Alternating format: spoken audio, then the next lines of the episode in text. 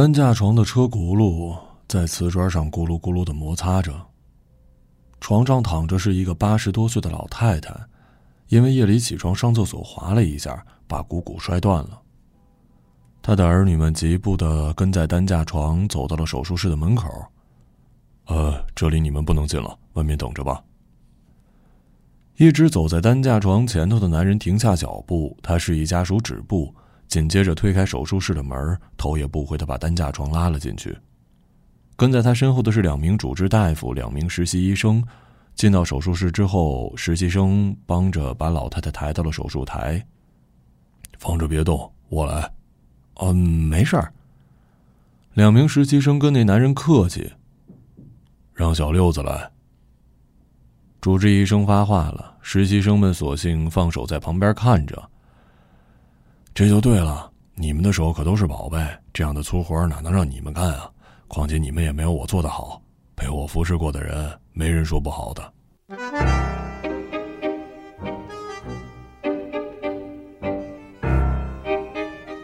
那个被叫做小六子的男人一边说笑，一边把老太太抬到了手术台，一套程序他做的行云流水。等到医护人员做好手术准备时，他已经离开了手术室。小六子去医院对面的包子铺买了八个肉包子，一杯豆浆，几乎是两口一个。等走到五楼骨科住院部的时候，包子已经被全部吃完，吸光最后一口豆浆，他把带着油的塑料袋团成一团，塞进了电梯口的垃圾桶里。还没走到老张头的病房，小六子被人拦住了。是一直靠着他拉活的猫子。猫子带一女人过来，小六子上下打量，脸上涂着很多脂粉，眼皮上红红的，嘴也是红的，像是在脸上撒了一把辣椒面。找活啊！再没多看这个女人一眼，小六子走向了五零四。到时间给老张头放尿袋了，猫子招呼那女人一起跟上去。女人穿着坡跟鞋，小跑起来发出哒哒哒的声音。呃，我老家的远房亲戚，男人死了，有个儿子要养，呃，这不就找我来帮忙来了吗？猫子从兜里掏出两包玉溪，塞给小六子，语气十分恳切，像是在求小六子天大的事儿一样。推开病房门，猫子想跟进来，小六子瞅了那女人一眼：“你们在外面等着，我一会儿出来。”门合上，小六子随手撸起袖子，把床底的尿盆拿出来，哗哗的倒尿。张老头醒了，嘴里嘟嘟囔囔的。小六子凑近听，老头在骂他呢：“不乖小，我毙了你！你今天中午自己吃饭，我就给你毙。”小六子倒了尿，又把尿盆冲洗干净，重新放回了床底下。中午想吃什么呀？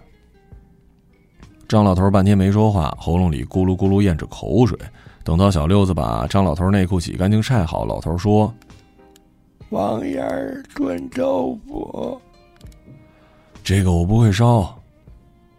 听到小六子这话，老头又开始骂他：“我找对过的饭店给你烧。”听到此，老头才满意，迷迷瞪瞪的闭上眼睡觉。猫子跟系丝巾的女人还在门口，小六子放下袖子。出门就看到东边的阳光照在女人身上，丝巾已经脱线了，翘起来的劣质丝线挂在她脖子上摇曳。小六子从未见过穿成这样来找活的女人，他也不信这样的女人能把活给做好了。猫子，我跟你说句实话，你这亲戚看着不行，不敢用。六哥，你别跟他说，我力气大的。两个男人虽然背过身讲话，但声音一点都没减弱。那女人一字一句听进去，抿抿嘴，走到小六子跟前儿：“我免费给你干一天，你看行不？”本想着拒绝，但看着猫子一旁殷切的目光，小六子决定卖他一人情，而且自己也不吃亏。行吧，跟我走。见事情成了，猫子冲小六子作了作揖，转头就下楼了。我叫邹静。小六子停下脚步，回头就看到邹静一动不动的站在逆光里，被风微微吹动的发丝跟橙红色的丝巾纠缠在一起，其他的就像他的名字一样安静。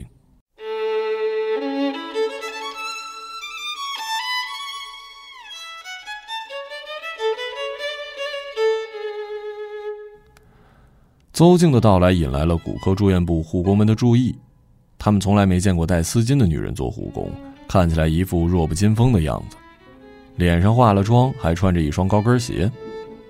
女护工们开始拉起了联盟战线，不管是之前结过怨的，还是从未说过话的，在漂亮的女人面前，他们都成了统一的对立面。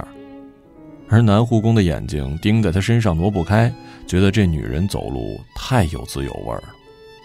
嚼了一上午舌根，大家给邹静起了个外号“鸟货”。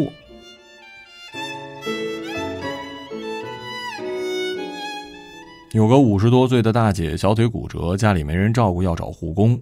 小六子把这活给了邹静，其他女护工们着实是嫉妒啊！护工一天六十块钱，同等的工资，谁都想干点轻松的活。五十多岁小腿骨折，意味着大小便可以自理，只需要搀扶跟送饭。其实小六子只是不好意思免费让邹静干太重的活今天就当考察他了。到了中午，小六子从医院对面的小饭店端了一锅汪鸭炖豆腐，却在快开饭的时候接到了张老头女儿的电话。今天中午他实在有事不能过去，麻烦他给父亲喂饭。小六子慌了，他不怕端屎端尿起夜翻身，怕就怕给张老头喂饭。张老头啊，患老年痴呆两年了，病情一天比一天重，刚开始还能在家养着，后来在家摔了一跤，把腿给摔断。现在不知道哪年哪月才能出院呢。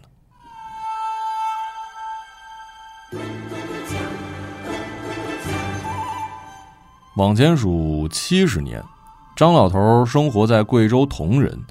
一九五零年赶上了解放军进西南剿匪，小小年纪的他做什么事儿都爱冲在第一个，于是他做了德江第一个带解放军进山的人。那次之后，张老头立了头功，越战越勇。开始深入匪窝，与大娄山的土匪头子吴拐角结了怨。大娄山很快迎来了剿匪胜利。吴拐角被俘虏的时候，藏了一把刀，他想杀了张老头。原本是一刀割喉，却因为自己的脚崴了一下，刀刃落在了张老头高高举起、正在为胜利挥手的小拇指上。张老头在九岁那年，永远的失去了自己的右手小拇指，所以在立病后。他总觉得有人要害他，一定是无拐角，一定是他。到了病房，张老头已经醒了，睁着大眼睛朝窗外看。小六子把锅放好，拿着小瓷碗盛了一碗饭，舀了两勺鱼汤拌饭，然后耐心的坐在桌子前挑鱼刺儿。等到挑干净小半碗的鱼肉，饭已经不烫了。小六子把病床摇高，搀扶着张老头坐起来。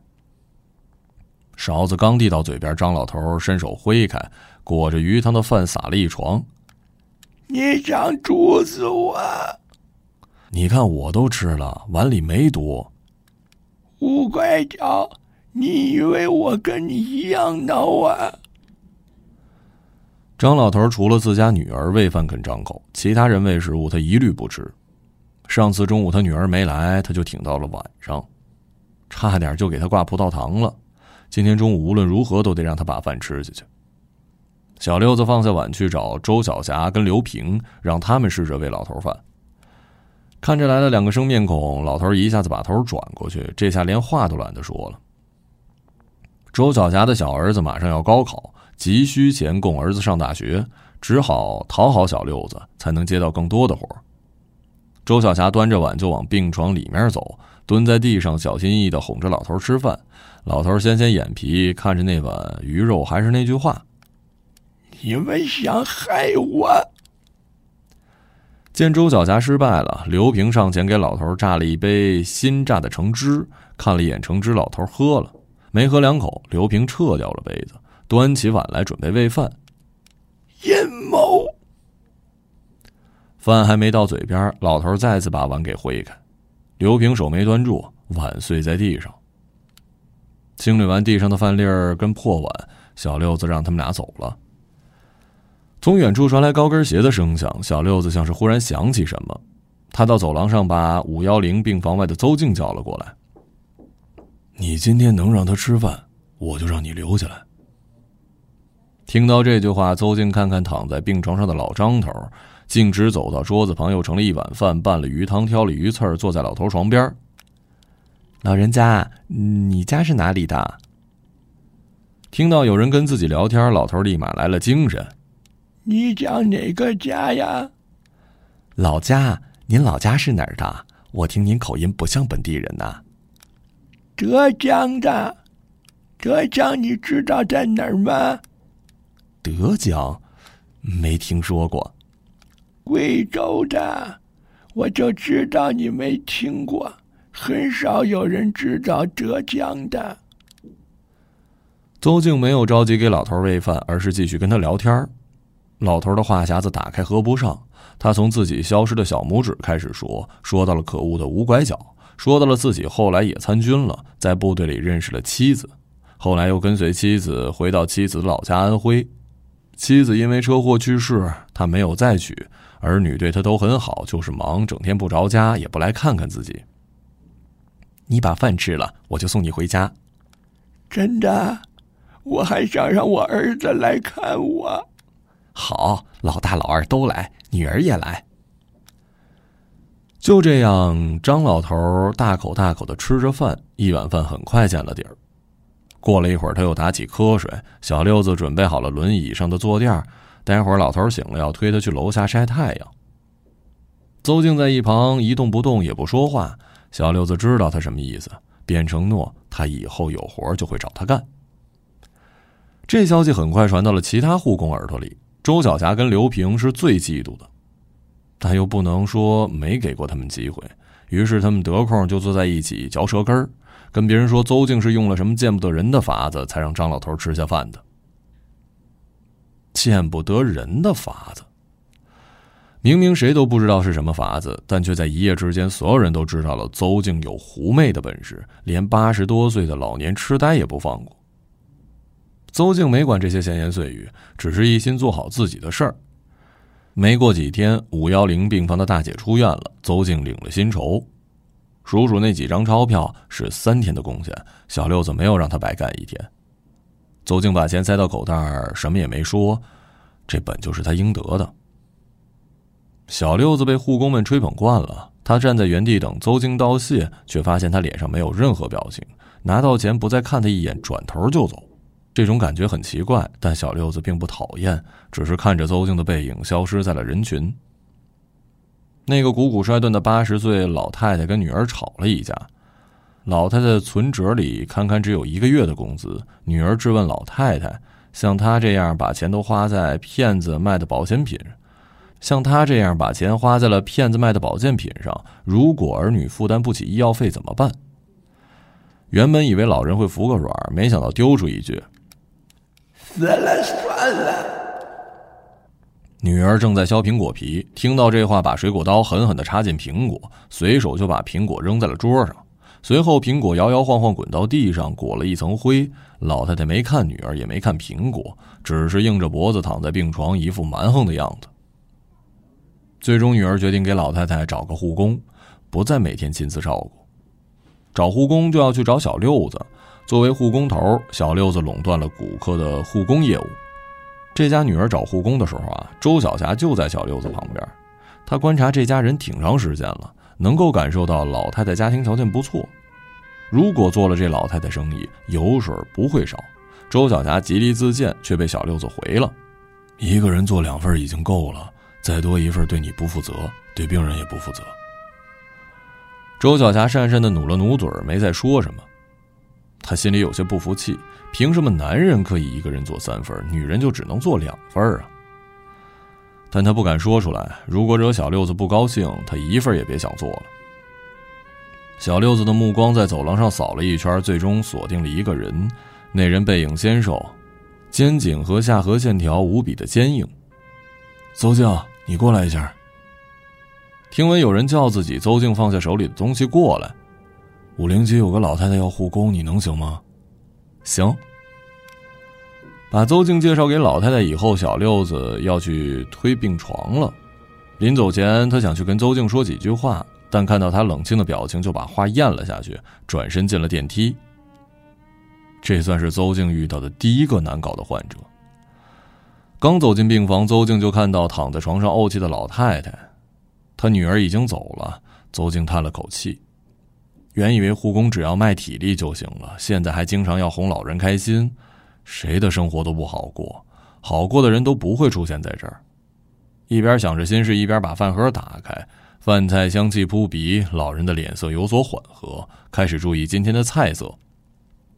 老太太，你看你女儿多好啊，这都是好菜，贵着呢。见邹静长得白白净净，老太太愿意多跟她说话。如果不是因为我腿断了，我才不吃呢。谁吃掉这么多？我是硬塞进去的。说着话，邹静把床摇高，让老太太坐起来，碗筷放在老人前的小饭桌。没想到她一动不动，一副要人喂的架势。自己吃行吗？你喂。邹静没再多说话，拿起勺子开始喂饭。在喂饭过程中，老太太开始自顾自的说自己家里的事儿。邹静没怎么听，目光全在老人的嘴上。一旦饭咽下去，他就得喂第二口。等到全部喂完，已经是二十分钟以后了。老人饱食之后，眼皮开始打架。邹静去床尾把床摇低，老人躺下之后帮他盖好被子，然后拿着油乎乎的饭盒去了卫生间。夜里，老太太每过一个小时就要起来撒泡尿，邹静几乎没睡过。一般要到早晨四五点，老太太才会安分。这时，邹静才能在旁边的床上打个瞌睡。自从开始做护工，邹静几乎每天这么辛苦，但每天都有收入，她很知足。那天，周小霞为了给快高考的儿子偷偷做顿饭溜走了。临走前，她让邹静帮忙看一下自己的患者，邹静并没有答应。还没等她拒绝，周小霞就下楼了。这种带班在护工之中很常见的。只要不被小六子发现，或者说只要不出事儿，小六子都是睁一只眼闭一只眼。谁家里还没有点急事要处理呢？邹静其实不想给周小霞帮忙。平日周小霞就爱在背地里乱讲话，说过的一些难听的话，邹静心里清楚。他不想捅破这件事儿，不想跟周小霞闹矛盾，也不想给小六子惹麻烦。一顿饭的时间而已，邹静自我安慰，这只是一件小事儿。但后面的事儿，任谁都想不到是如何发生的。当时，邹静正在五零七病房给老太太洗衣服，隔壁五零六病房传来一声巨响，原以为是谁把东西碰地上，但紧接着就是一声惨叫。邹静忽然想到周小霞并不在患者身边，丢下手里衣服，跑到了隔壁病床，推开门的瞬间，邹静差点滑倒。地上全是冒着烟的开水，还有很多碎玻璃碴病人正满脸痛苦的举着胳膊，病人的胳膊上被开水烫出了泡，受伤的腿被固定在床上，因为胳膊过于痛苦，导致了身体极度扭曲。邹静看到这一幕，还没有片刻的迟疑，先按铃叫护士，再去卫生间打了一盆冷水，缓缓的淋在了病人胳膊的烫伤处。护士来到病房，看到的就是这番场景，只问了一个问题。你怎么照顾病人的？被这个问题忽然砸中的邹静有些恍惚，却并未替自己辩解。小六子赶到时，病人已经转去了皮肤科治疗烫伤。他看到邹静正面无表情的靠着墙壁，很疲倦，但更多的是惶恐。见小六子来了，护士跟他说明了情况，这件事情的影响非常恶劣。护工如此不负责任，如果患者家属追究的话，或许会承担不小的责任。邹静就在一旁听着不抬头。这件事跟你没关系，我来处理。邹静抬头的瞬间，小六子看到她额头上的皱纹。这个女人是好看的，但确实不年轻了。这种岁月的蹉跎感，让小六子觉得自己还有机会。他不懂得如何追求女人，但明白眼前的女人没有什么想要什么，以及不得不做的事儿。谢谢。周小霞匆忙赶到医院，跟在她后面的两个患者家属来势汹汹。别怕。小六子说完就迎上了患者家属，邹静留在原地，细细的揣测小六子这意味深长的眼神儿。原以为生活像是一潭死水，就这样日复一日的干涸下去，但小六子认真的眼神和坚毅的背影，让邹静觉得这潭死水或许可以多一线生机。谁都不想把日子过死，但谁都没办法。如今看起来有了办法。邹静心中那片静止了多年的湖泊抖动了一下，泛起了阵阵涟漪，带着泥土和灰尘。患者是一个十七八岁的小姑娘，周小霞就是看她年轻才放心离开一会儿，她也没有完全不管小姑娘，不也找了邹静替自己看着吗？怎么还会出事儿呢？患者父母没时间听他们解释，站在走廊上指着周小霞的鼻子就骂。出了这样的事儿，小六子是做好准备来解围的。为了弥补周小霞的过失，小六子给家属退还了这几天所有的护工费，以及支付全部烫伤治疗的费用。周小霞左一个对不起，右一个我错了。患者家属看她可怜，拿着钱也就算了。这件事儿还没有过去，为了挽回一些威信，小六子与周小霞划清界限，不会再给周小霞介绍活如果他有本事自己在骨科立足，那么小六子也并不会打压。可是骨科的护工都靠着小六子，周小霞又有什么本事靠自己揽活呢？小六子这是在杀鸡儆猴。周小霞委屈极了，她甚至觉得这是邹静的蓄意伤害。毕竟平常自己没少说他坏话，这下子终于被他逮到了漏洞，怎么能不好好打击一番？收拾好东西，周小霞临走经过邹静的时候，狠狠地掐了他大腿一下，这才算出了一口恶气。邹静下意识用手去挡，他蹙着眉，目光凌厉。灯光昏暗，此刻的邹静显得格外的清冷。在这儿讨生活的人都是没文化、没本事的，周小霞就纳闷了：都是一样的人，邹静怎么看起来总是这般云淡风轻啊？他身上这股子劲儿真是让人讨厌。直到周小霞离开，护工们才恢复了以往的样子，忙碌了起来。邹静以为小六子会找自己讨些甜头，他一直在忐忑的等待，却迟迟没有等到。他在莫名期待些什么，却又胆怯事情真正发生。原本以为事情就这样过去了，但是忽然有一天，五零七病房的家属要求换护工，理由是邹静手脚不利索，怕照顾不好老太太。医院里是藏不住事儿的，一有点风吹草动就会惊扰到别人。小六子把刘平换到了五零七，邹静没意见，他的表情很淡漠，看着那群碎嘴的女人，就像在看一群叽叽喳喳乱叫的麻雀。一转眼儿，春天到了，气温开始回暖。护工们的工作呢，相对轻松一些，不必再给患者穿脱厚重的棉衣棉裤，只需要简单的帮他们穿好外套，然后盖个薄毯。最近护工们发现小六子心情格外好，不管对谁都笑眯眯的。他最近也不用自己的酒精灶烧干锅了，而是吃起了保温盒里的饭。有人试探问他是谁做的，小六子也不避讳，指了指在走廊上忙碌的邹静。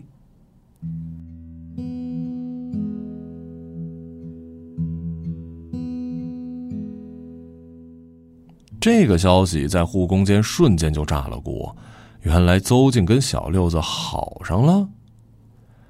谁都知道小六子前些年死了老婆，一直未娶。邹静这么漂亮，又是个没男人的，娶回去正合适。其实邹静在春天还没来的时候就已经跟小六子在一起了。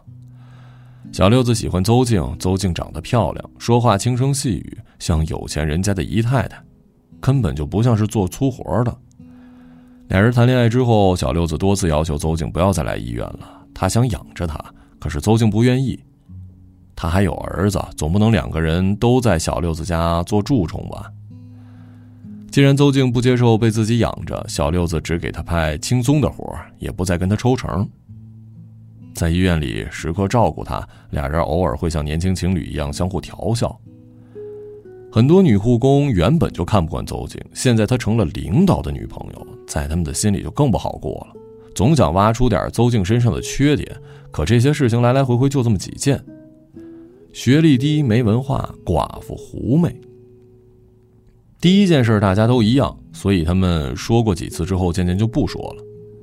第二件事也只能往封建迷信上靠，说他克夫，可人家也找到了小六子呀。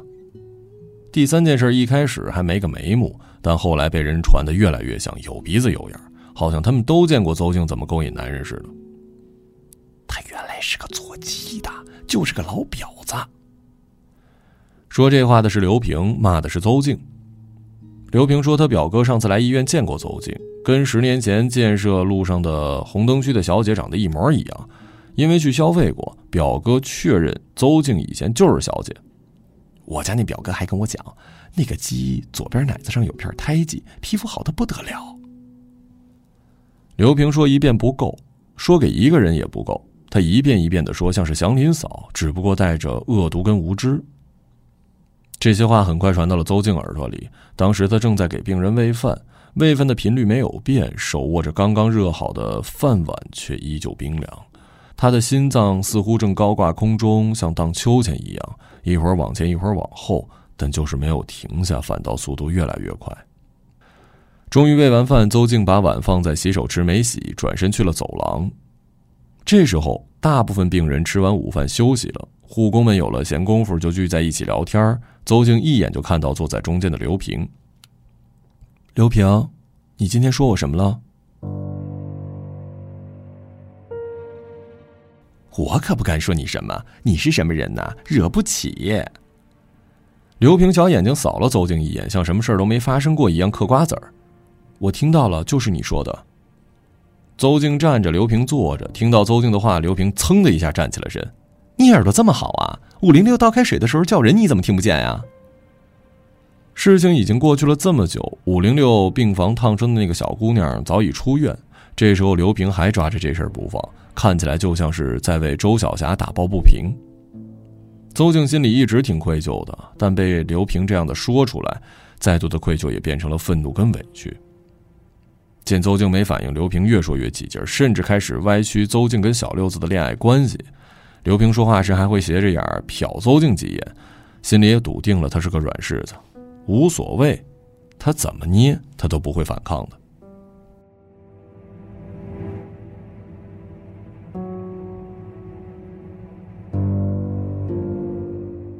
谁都没有看见刘平的头发是怎么被剃的。邹静手里握着电动剃须刀，还在呜呜的响，上面粘着几根头发。刘平惶恐的摸摸自己的头，头顶的头发被剃掉一块，头皮暴露在空气里。邹静像是什么都没发生，关掉剃须刀，空气又变得安静凝重。这一刻的邹静依旧是仰着头的，消瘦的双肩没有丝毫颤抖。刘平像发疯一样去撞邹静，紧接着是撕扯他的衣服。说是要跟大家展示一下邹静的左胸，如果有胎记，他就是鸡；如果没有，自己就去死。原本在看热闹的护工这下慌了，连忙把刘平拉开。刘平上半身被牵制，脚还在胡乱蹬。邹静的丝巾被扯落在地，就是那条橙红色的、有些脱线的丝巾。他被踢到角落的门框里，那里是卫生瓷角，落满了灰。丝巾扫过的地面焕然一新，但是那条丝巾脏了。人群忽然安静下来，因为邹静脖子上那条骇人的伤疤。邹静的脸一如既往被胭脂涂得很白，但脖子上的那道疤像是一只张牙舞爪的怪物，谁都无法想象，这样的女人是如何跟这道疤共存的，她是怎么活下来的。事已至此，刘平没有跟邹静道歉，也没有再继续诋毁她。终于有一颗石子扔到树上，赶跑了麻雀。生活好像永远都是这样，很多意外刚开始的时候像是要吞没了人们，但当人们摸清脉门，找到解决办法，又或者是完全不在意的时候，意外就会渐渐平息，末了像是未发生一样。但只有当事人知道，意外之所以是意外，是因为它会留下痕迹。比如邹静脖子上的疤，比如邹静和小六子结束了短暂的恋情。小六子的家不大，邹静经常去他们家帮他打扫卫生。最后一次去是在跟刘平吵架后的第三天，跟往常一样，邹静买了菜，进了门，把铜鼓洗净，丢到锅里煮，然后打扫卫生，把他家里的里里外外都擦得干净。小六子带的是女儿，比一般男人要爱干净一点但总归没有女人细致。每次邹静看到梳妆台上几个彩色发圈，都心疼小六子。他妻子很贤惠，女儿教的也很乖巧。这么美满的家庭被疾病击碎，是没有办法苛责任何人的。房间打扫干净以后，铜鼓也喂出了香味儿。邹静想着今晚回家路上再买点喂给儿子喝。儿子要上初中了，正是长身体。邹静不想让孩子过得太苦了。一年前，丈夫因为酗酒后横穿马路，被货车撞飞到了绿化带，当场死亡。丈夫的死没有让邹静的生活变得更糟，反而赋予了她新生。长达十年的家庭暴力让邹静日复一日的活在恐惧里，脖子上的疤就是她丈夫用刀划的，原因她已经记不清了，只记得她要与自己同归于尽，结果谁都没死成。邹静时常会做噩梦，梦的结尾永远是鲜红色的。直到遇见小六子，他感受到了真实存在的温暖，让他无所顾忌的选择跟他在一起。生活早已破败不堪，又有什么好顾忌的呢？夕阳投射在厨房的玻璃窗上，早晨的日光让人觉得暖洋洋的。真希望生活就这样平淡的过下去。邹静切了一根白萝卜扔进锅里煮，等小六子回来就可以喝了。小六子没有接女儿回家，而是把她送去了奶奶家留宿。回到家时脸色不太好，邹静以为他身体不舒服，给他盛了一碗汤。小六子没喝，而是平静的看着邹静。他们说的是真的吗？什么？刘平说的那些话。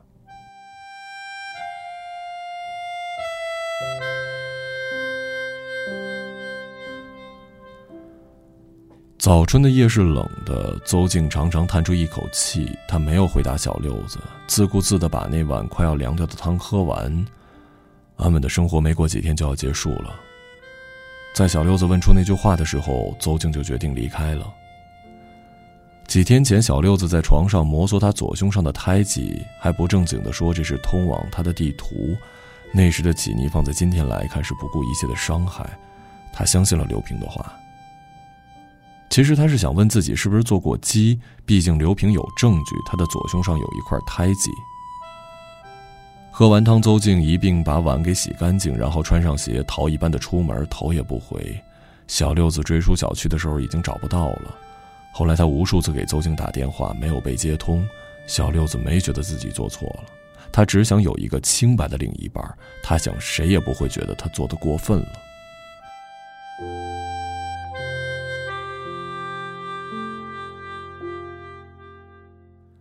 忽然消失的邹静抹去了小六子心中的疑问，他已经不关心问题的答案了，因为他意识到邹静确实被他被护工们狠狠的扇了一记耳光，他不能原谅这样对待他的人。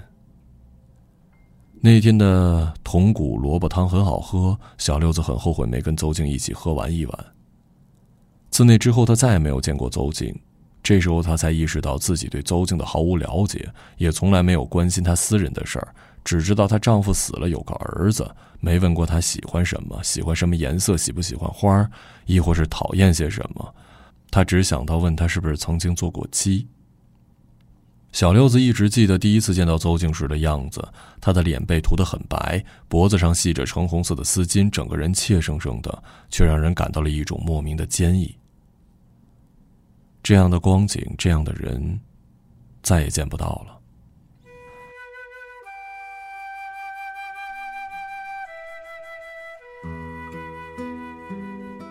离开骨科住院部以后，邹静找了一份家政阿姨的工作，因为她手脚麻利，话不多，很多人愿意找她打扫卫生。此刻，邹静心里是宁静的，她想，她不需要男人了，她甚至不想再同男人说一句话，男人对她来说是桎梏，是用来捆绑她的。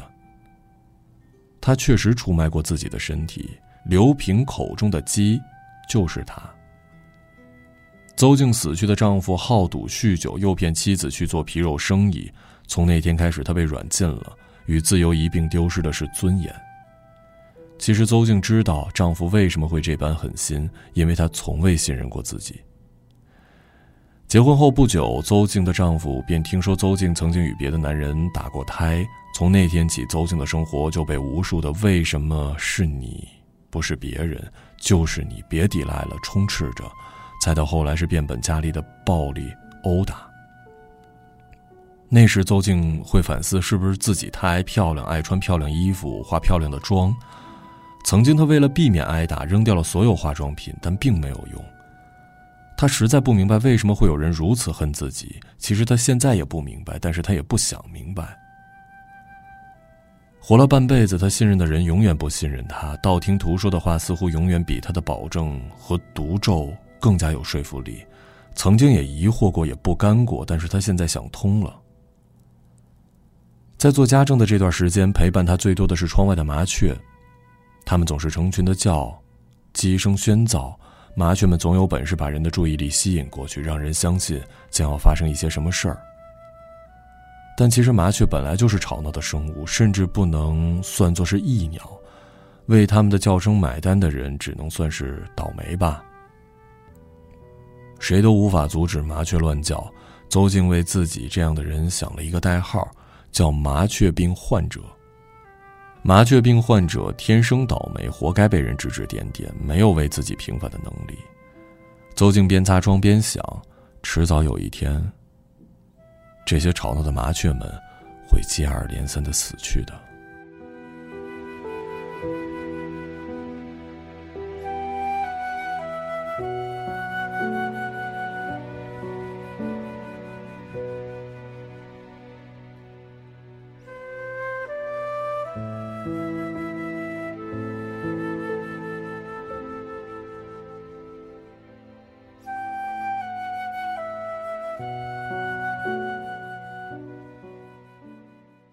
一个朗读者，马晓成。